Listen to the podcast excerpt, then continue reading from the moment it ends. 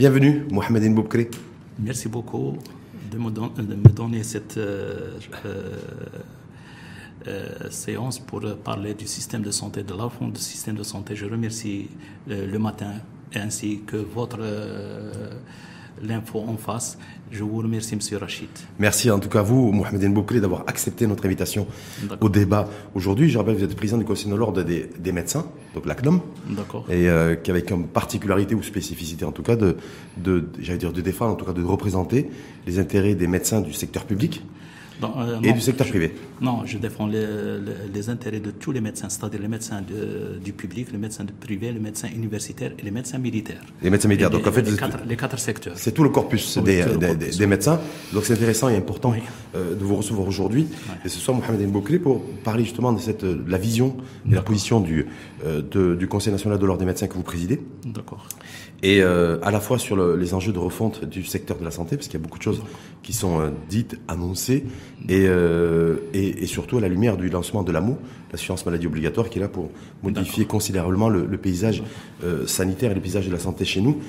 Au, au Maroc, donc Mohamed Boubkri, sur, sur votre appréciation générale aujourd'hui, j'allais dire de manière très directe, est-ce qu'on est, est-ce que le Conseil national de l'ordre des médecins est partie prenante de ce de tout ce changement annoncé au niveau du secteur de la santé? Bien sûr, le CNOM est partie prenante euh, pour cette refonte du système de santé, puisque euh, en 2011, l'État euh, légiférait une loi cadre 3409 concernant l'offre de soins qui était pas euh, au niveau pour euh, une vraie refonte du système de santé, même euh, de point de vue de gouvernance et de point de vue de parcours de soins, ainsi que de territorialisation.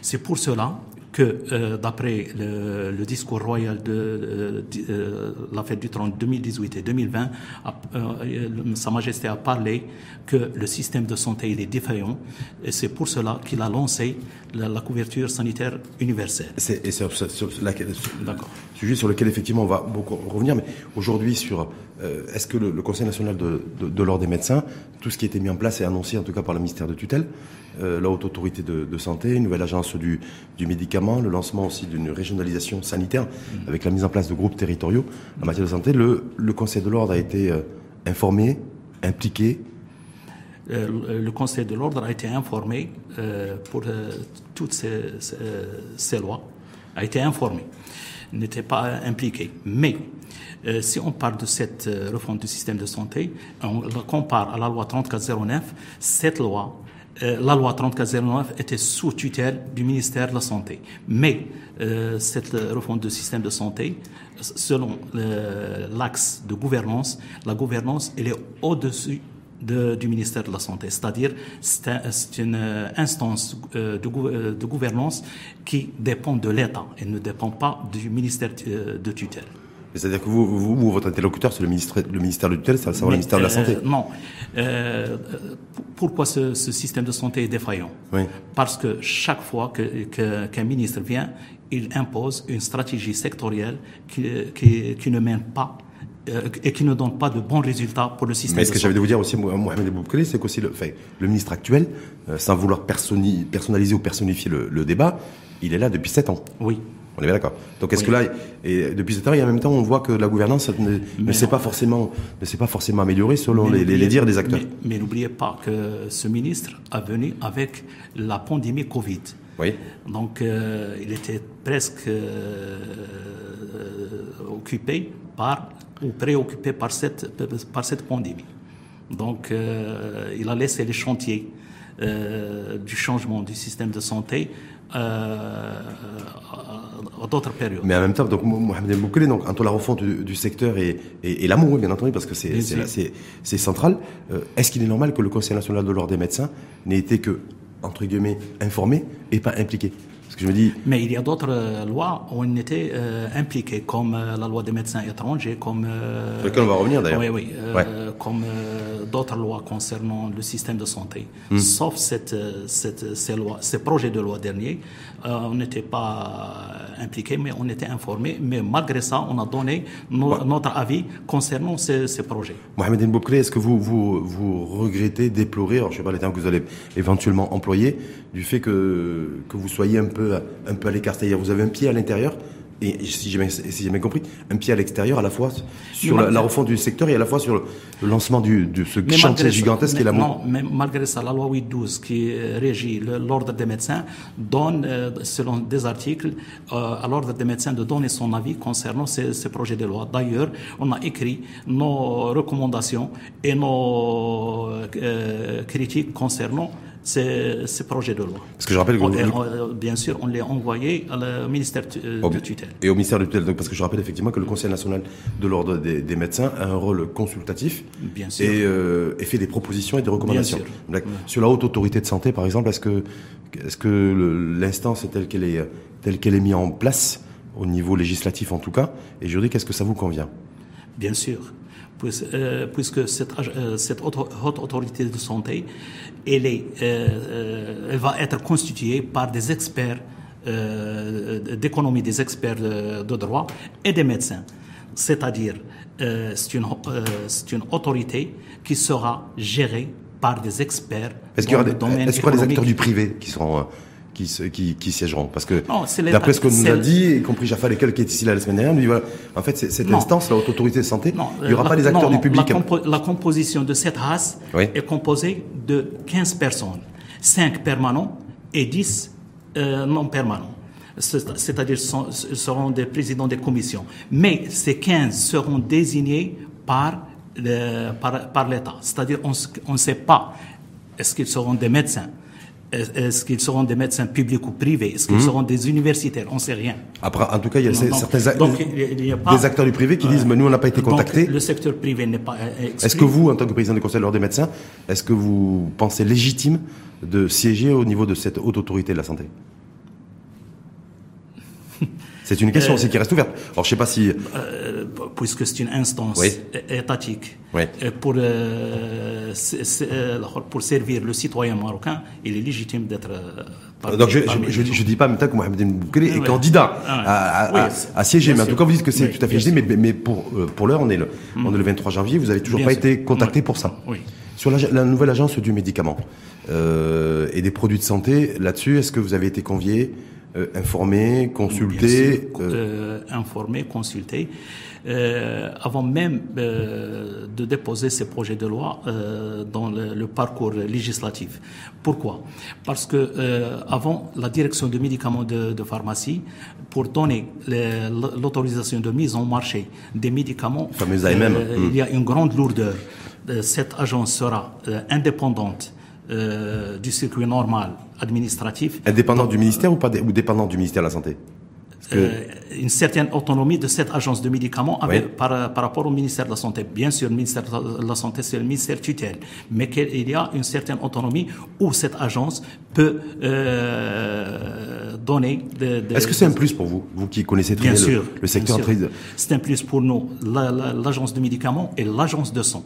Mmh. puisqu'il y a une, une grande pénurie de, de sang euh, sur tout le territoire marocain. Donc, quand on crée une agence de sang, ça serait mieux pour nous tous et pour le, le, citoyen marocain. Mais quand on crée une nouvelle agence comme ça du, du médicament, euh, et on sait très bien, parce qu'on va en parler largement dans ce, dans ce, dans ce débat avec vous, Mohamed Boubkli, qu'on va, en fait, on va multiplier par deux le nombre de, de bénéfices, enfin, d'assurés sociaux en tout cas, donc de personnes susceptibles de, de, de consommer, en tout cas, on dira du, du médicament.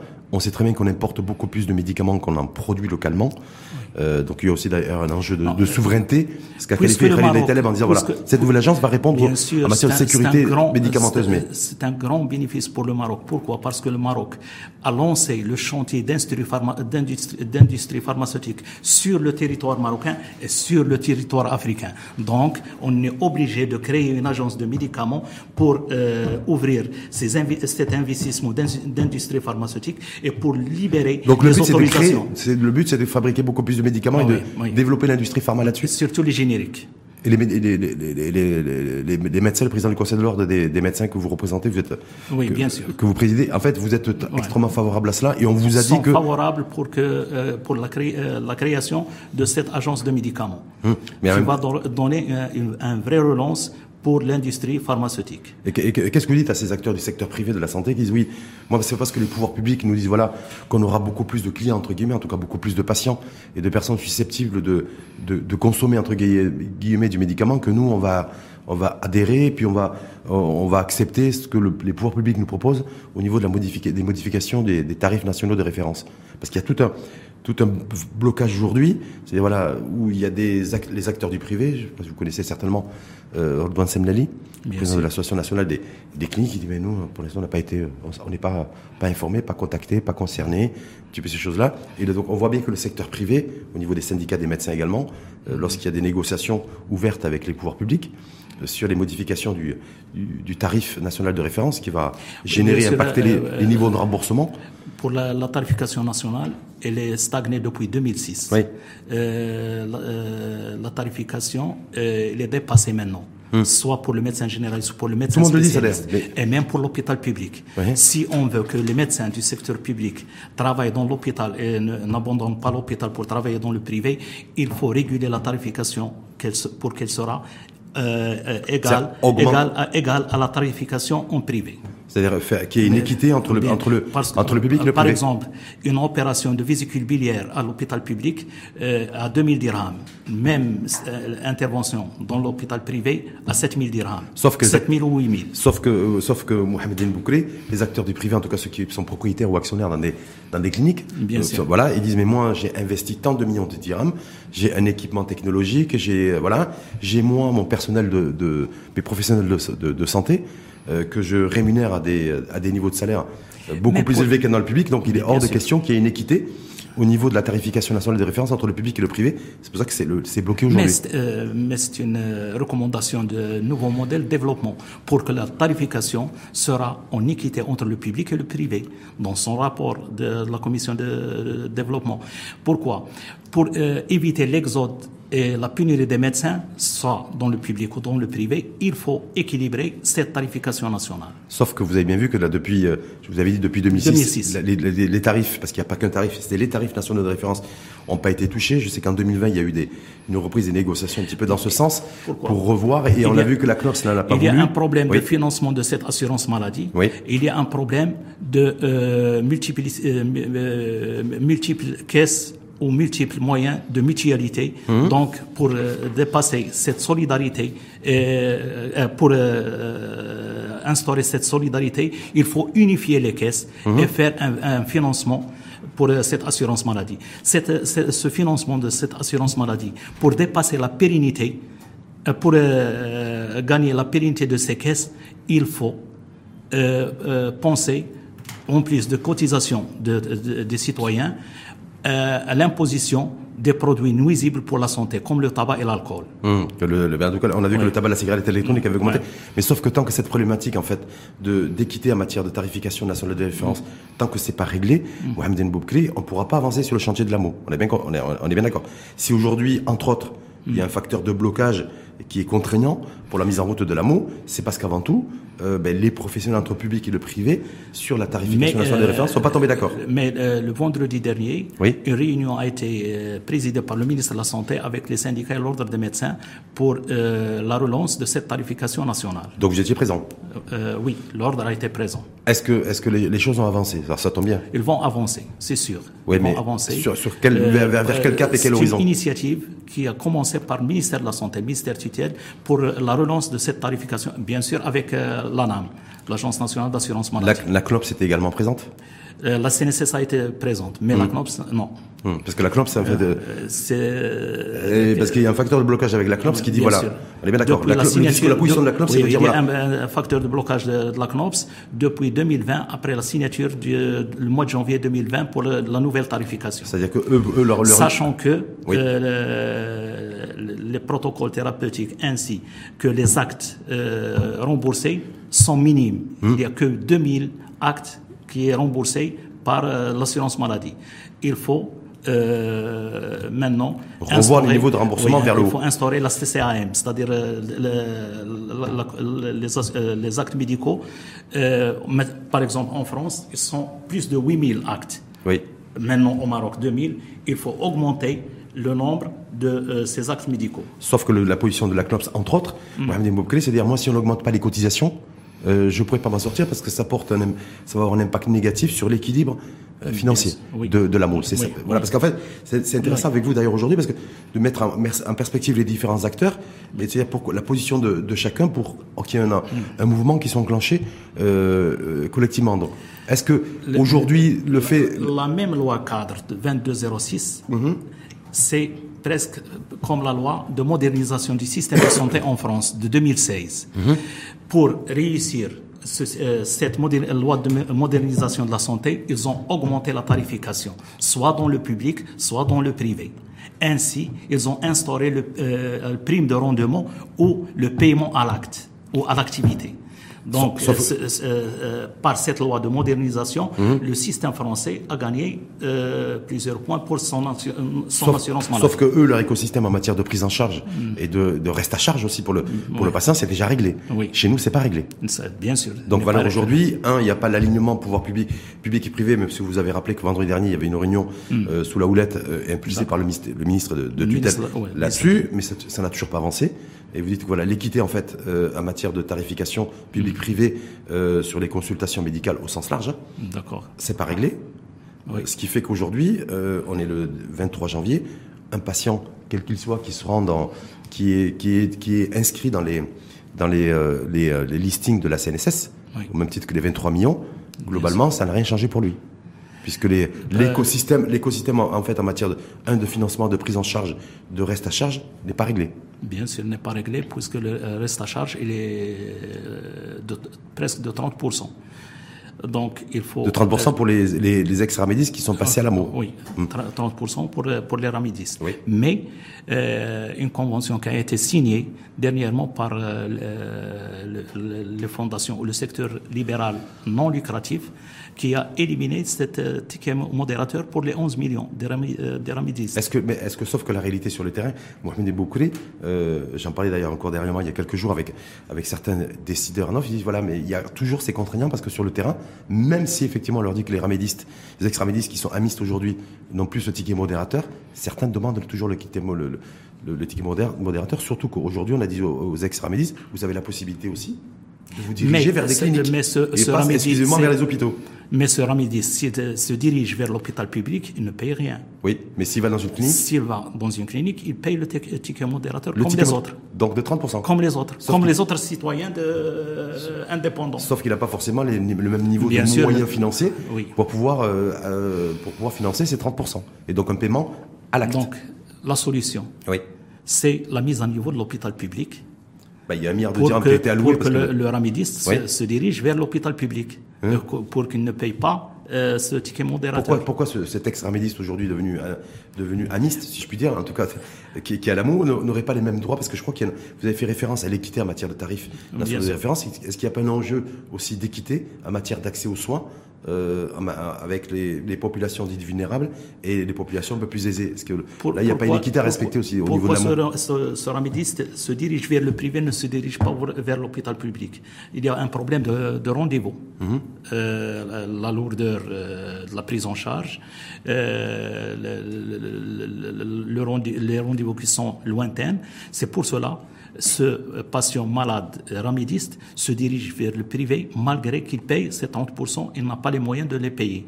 Donc il faut repenser pour le ramidiste pour que ce ticket modérateur soit un ticket modérateur solidaire, moins de 30% à 10%, à 15% par exemple. Et l'idée qu'avait soulevé d'ailleurs, je crois que c'était Rodon Zemlali en 2018 ou 2019, président de son des cliniques, de dire voilà, pourquoi ça marche? À cette époque-là, parce que je te rappelle qu'on sortait d'une expérience euh, qui s'est soldée par un échec, qui était le RAMED. On est bien d'accord.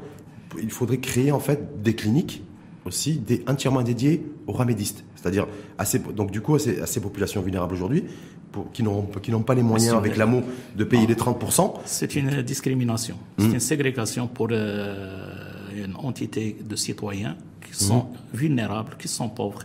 Pourquoi euh, les diriger vers des cliniques pour les ramédistes c'est un ghetto pour moi.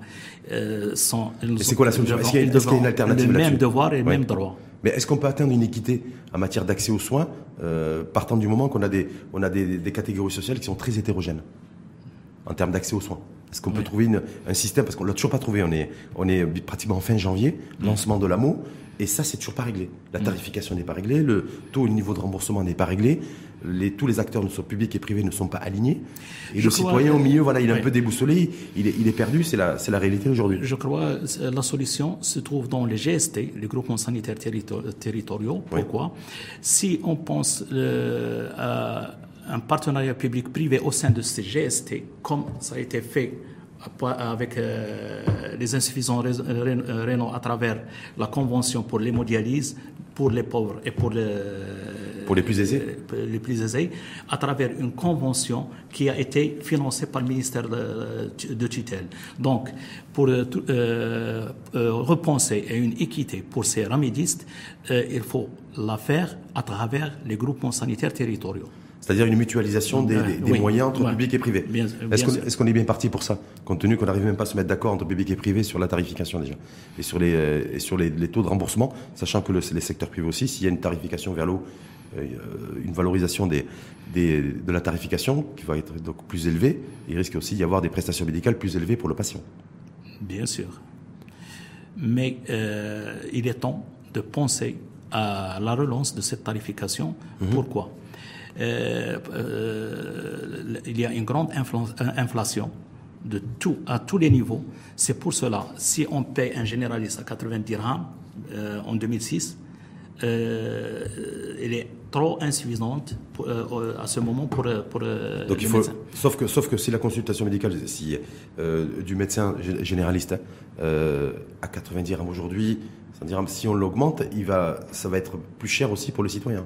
Mais si, on pense, si on pense à un vrai financement de, des caisses d'assurance maladie à travers d'autres moyens d'imposition, euh, euh, par d'autres, euh, par les produits nuisibles ou d'autres systèmes, soyez sûr que ces caisses seront pérennes et il y a l'équité pour tous les citoyens marocains. Parce que valeur aujourd'hui, donc c'est intéressant, vous parlez du financement, parce que nous, ça repose essentiellement sur les, sur les, cotisations. Sur les cotisations et non pas sur les recettes fiscales. Oui. Et sur la fiscalité. Bien sûr. Donc si on veut, si on veut un, financement pérenne, donc un AMO, une assurance maladie obligatoire, qui soit pérenne dans le temps, est-ce que basé que sur les cotisations, ça peut marcher? Ça peut marcher s'il est basé seulement sur euh, Parce que c'est le cas aujourd'hui. Mais il faut, euh, il faut créer un indicateur qui est l'objectif national d'assurance maladie, qui sera surveillé chaque année. Et euh, comme ça se fait partout dans le monde, cet objectif national d'assurance maladie, à travers cet indicateur, on voit si les caisses sont équilibrées ou sont en déficit. En tout cas, pour la prévoyance sociale, c'est 51 milliards de dirhams. Que pour l'amour, c'est à peu près 14 milliards. entre 13 et 14 milliards de dirhams chaque année.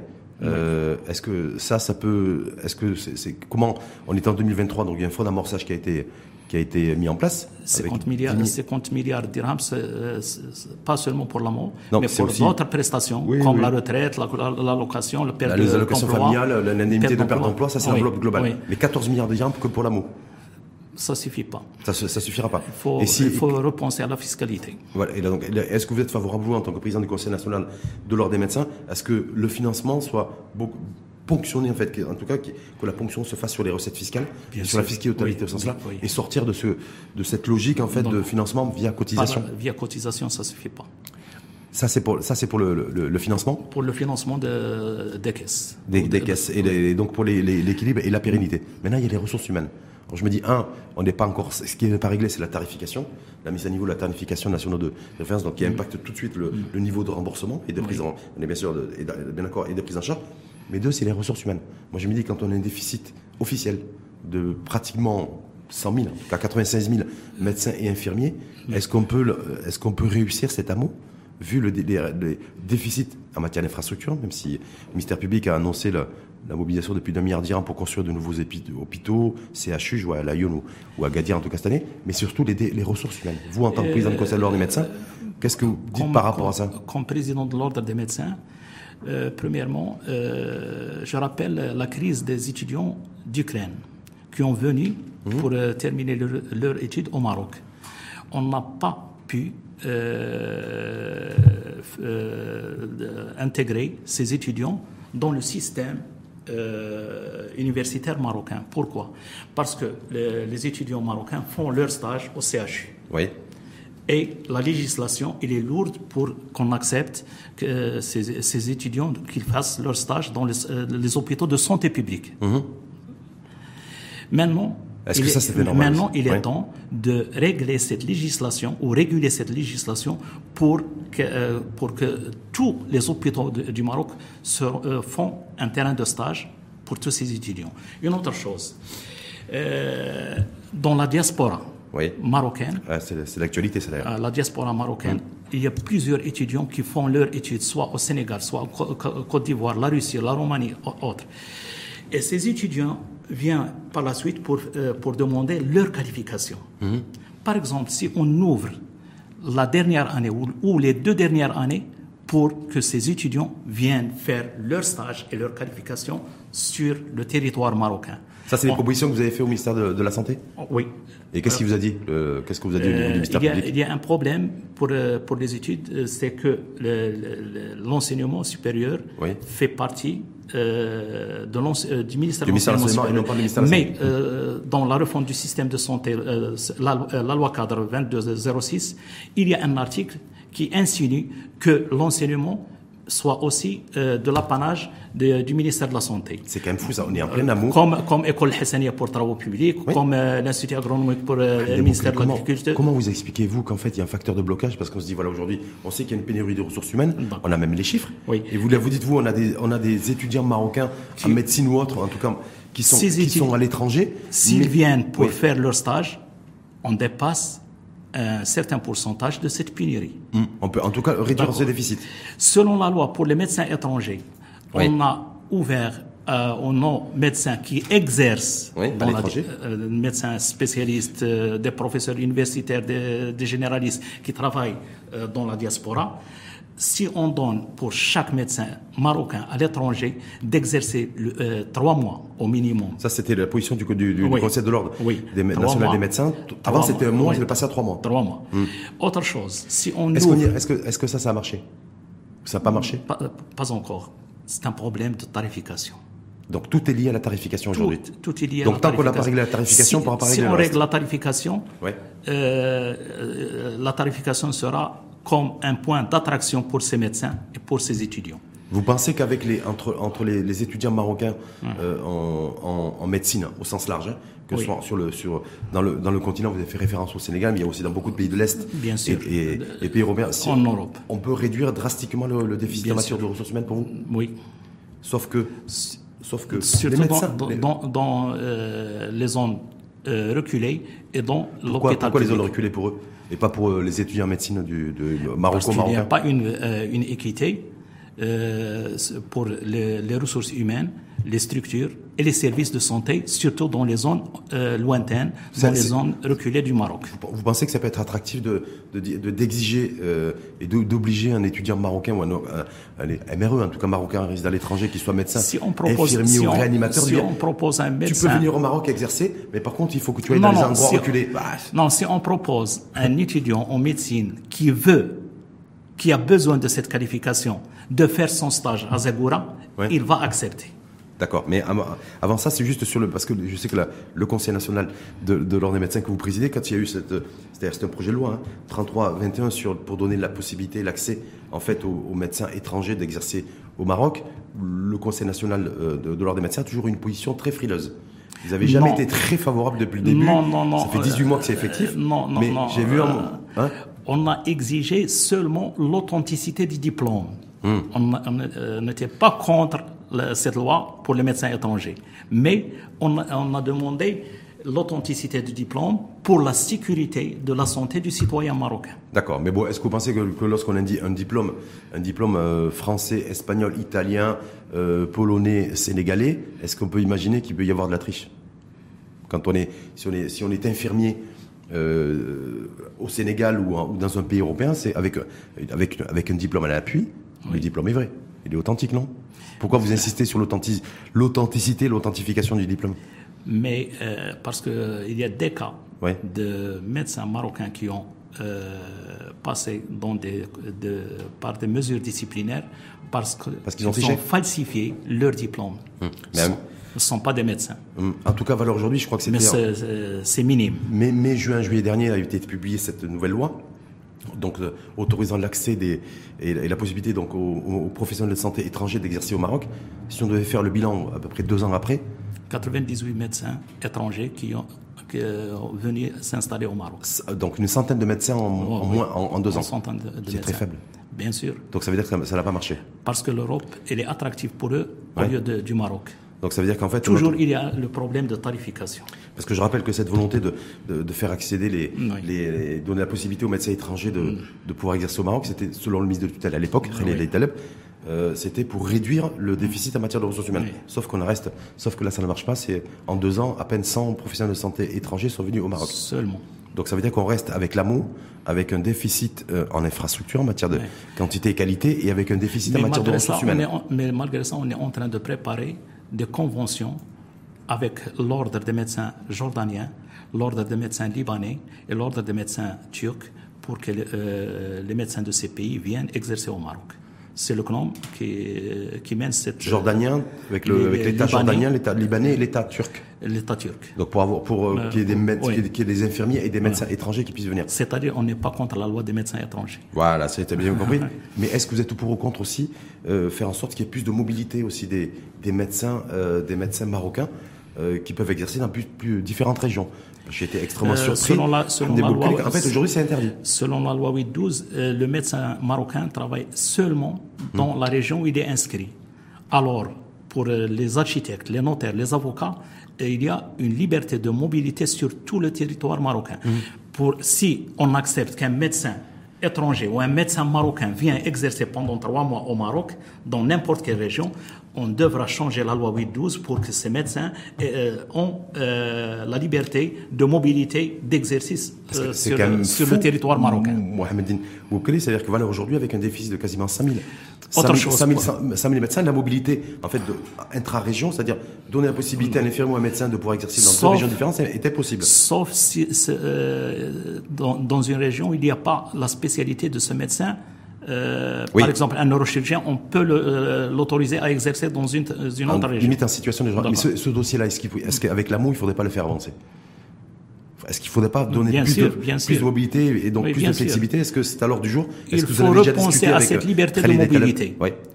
Euh, concernant même pour la pénurie, on devra penser à des comptes, puisque chaque GST dans chaque GST, euh, il y a un CHU et une faculté de médecine. Il faut penser pour dépasser le, euh, la pénurie des ressources humaines dans les régions à, une numéris, un numéris clausus, c'est-à-dire on devra euh, faire des études sur le besoin de la région et pour, pour Est-ce qu'on a de la data là-dessus? Est-ce que vous, en tant, que, en tant que, président du Conseil national de l'ordre des médecins, parce que effectivement vous avez vu, tout le monde parle de ça, de, le fait qu'il y a grosso modo un déficit de 96 000 professionnels de santé. Euh, à la fois les infirmiers, un peu plus de 60 000, et des, et des médecins. Mais est-ce qu'on a, est-ce qu'il y a une, je veux dire, une carte précise des besoins en ressources humaines euh, par région? On a 12 régions.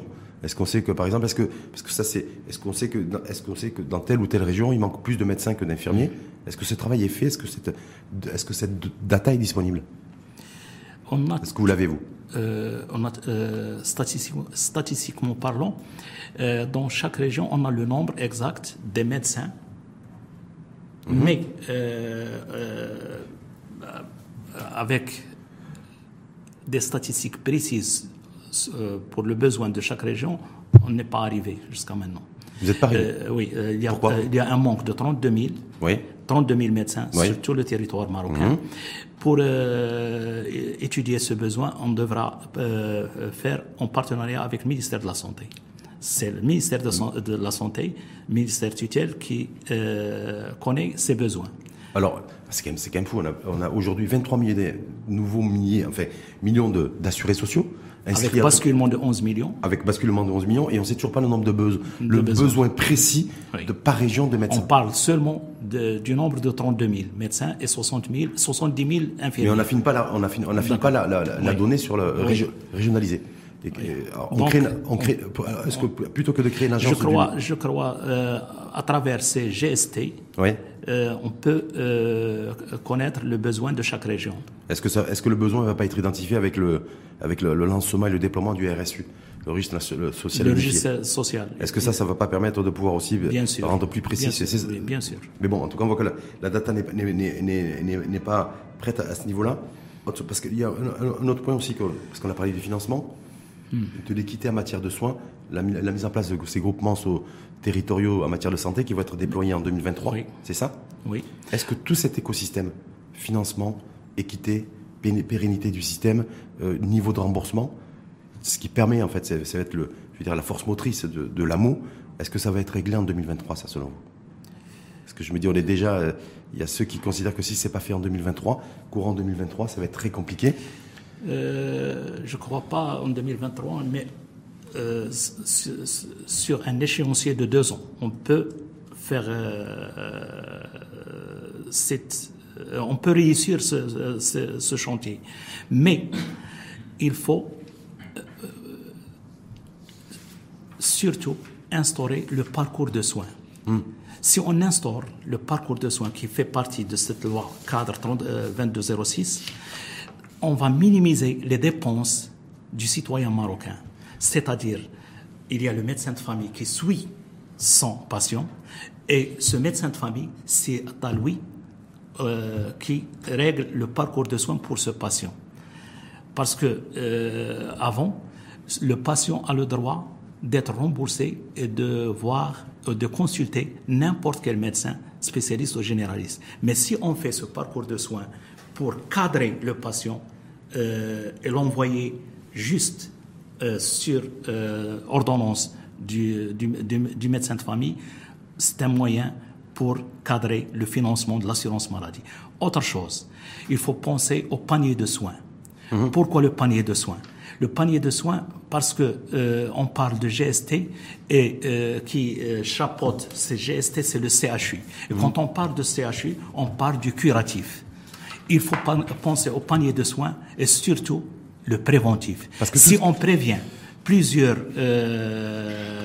facteurs de maladies de longue durée, on, peut économiser, on peut économiser beaucoup pour le système de santé. Parce que voilà, aujourd'hui aussi, il y a la prise en charge aussi sur les interventions lourdes euh, mm. au, niveau, au niveau sanitaire. Est-ce qu'il y a un enjeu aussi de, de, revoir aussi le modèle? Parce que ça, coûte de plus en plus cher sur les, interventions chirurgicales, en tout cas euh, médicales, relativement lourdes. Mm. Est-ce que là-dessus aussi, il y a un enjeu aussi de se mettre d'accord euh, pour, pour faire en sorte aussi de cette prise en charge, que la prise en charge soit, soit la plus importante par l'État, en tout cas via la CNSS ou, le, ou la CNOPS, que par le, le patient lui-même parce que des fois, on se retrouve, il y a des patients qui se retrouvent à devoir faire face à des prix extrêmement importants pour se faire opérer, pour soigner un cancer sur des prises en charge comme ça, voilà. Et, que là-dessus, on n'a pas plus de détails non plus. Est-ce que vous en avez, vous Si, on, fait la prévention pour, le, pour euh, éviter le cancer du col à travers la vaccination et pour le suivi des diabétiques et des, hypertendus au début de leur maladie, soyez sûr qu'on va économiser, que euh, le budget ne sera pas euh, lourd pour, pour l'État. Hmm. Parce que là, le but, le, but si j'ai bien compris, sur les remboursements, c'est que le, c'est que le, patient paye de moins en moins et que l'État euh, prenne en charge plus. Oui.